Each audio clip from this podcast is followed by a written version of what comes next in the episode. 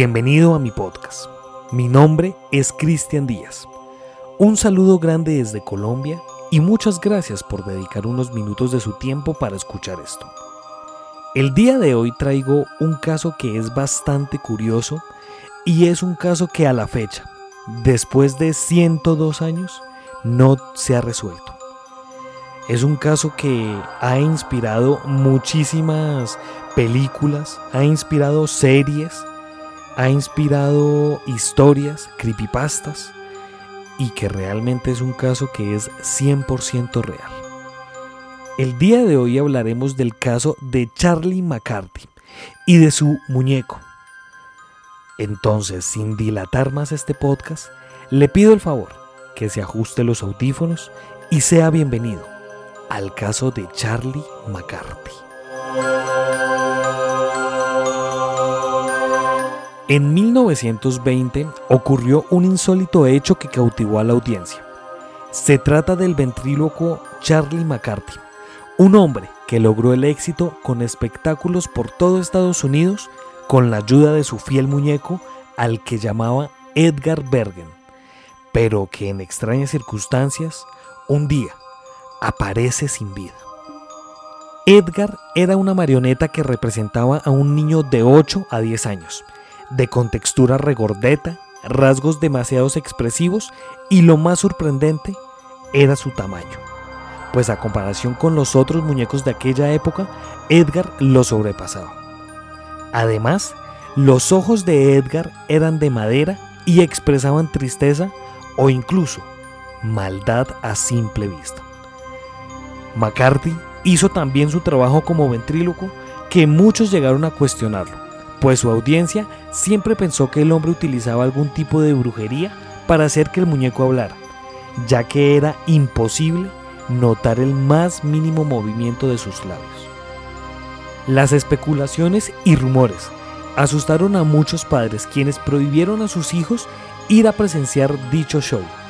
Además, otro mito que surgió era que el artista no permitía que nadie se le acercara al muñeco Solo él podía sacarlo, tocarlo y guardarlo en su caja. Pero una espeluznante y exitosa carrera llegó a su fin en una gira por Nueva York. Una noche, la policía encontró a McCarthy tendido en el piso sin vida. El cuello estaba destrozado. Tenía heridas punzopenetrantes por todo el cuerpo. Tenía varias costillas rotas y además de esto, estaba sin ojos.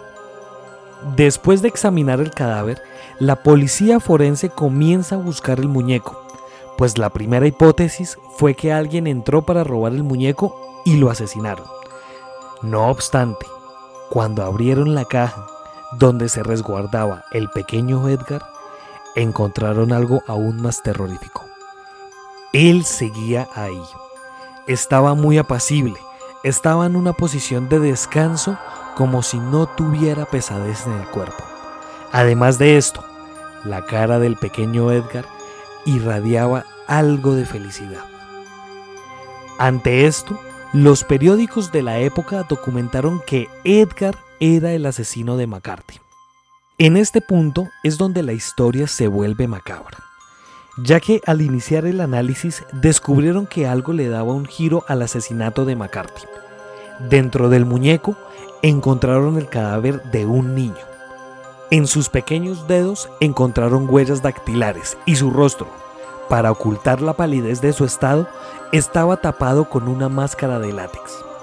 Jamás se descubrió cómo Charlie McCarthy logró conservar también el cadáver. Uno de los rumores que tomó fuerza fue que el cadáver podría tratarse de su propio hijo y que frente al dolor de la pérdida que experimentó, no fue capaz de enterrarlo y le otorgó una segunda vida incluyéndolo en sus shows.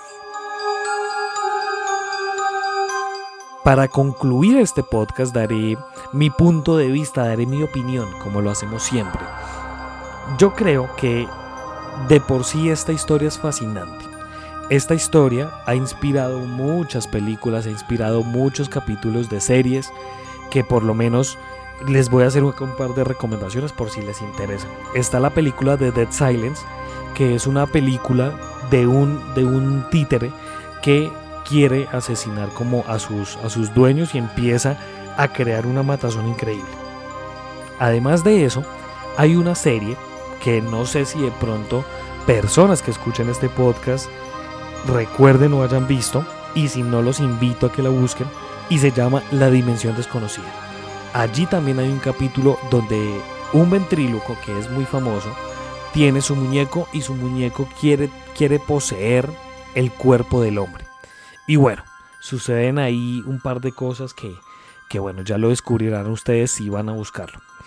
Ahora, yo creo que la energía, si uno coge una energía o si uno, digamos, tiene una comunicación con alguien que falleció, esa energía queda en este plano. Ya sea en un muñeco, ya sea en un sitio, ¿sí? ya sea tal vez en un libro, como lo que ya conocen, que les he contado de la biografía del diablo.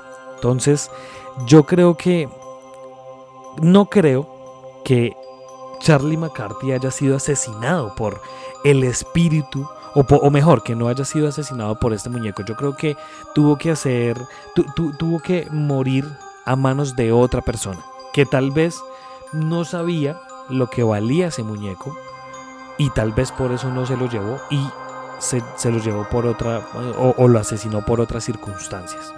Entonces yo personalmente no creo que un muñeco sea capaz de un acto tan atroz como el que le sucedió a Charlie McCarthy. Creo que para que eso suceda tiene que haber mano humana. Que de pronto este muñeco sí tenía algo macabro, algo espeluznante, ya es otro tema. Pero puntualmente con el asesinato no creo. Ahora, si usted conoce de pronto alguna historia similar, ya sea de muñecos, ya sea en algún objeto, ya sea en, algún, en alguna vestimenta, por favor, hágamela saber y por favor envíela al correo colombiaparanormalpod.gmail.com que yo estaré encantado de escucharla o de leerla. Y para finalizar, si usted que me está escuchando aún conserva algún peluche, algún muñeco, tenga cuidado, porque pueda que este muñeco lo atormente a usted en la noche de hoy. Muchas gracias por escuchar este podcast. Si usted quiere ser parte de esta comunidad, síganos en Instagram como arroba Colombia Paranormal Podcast. Allí puede estar al tanto de todo nuestro contenido. Muchas gracias. Nos estaremos encontrando en otro caso misterioso de la Colombia Paranormal.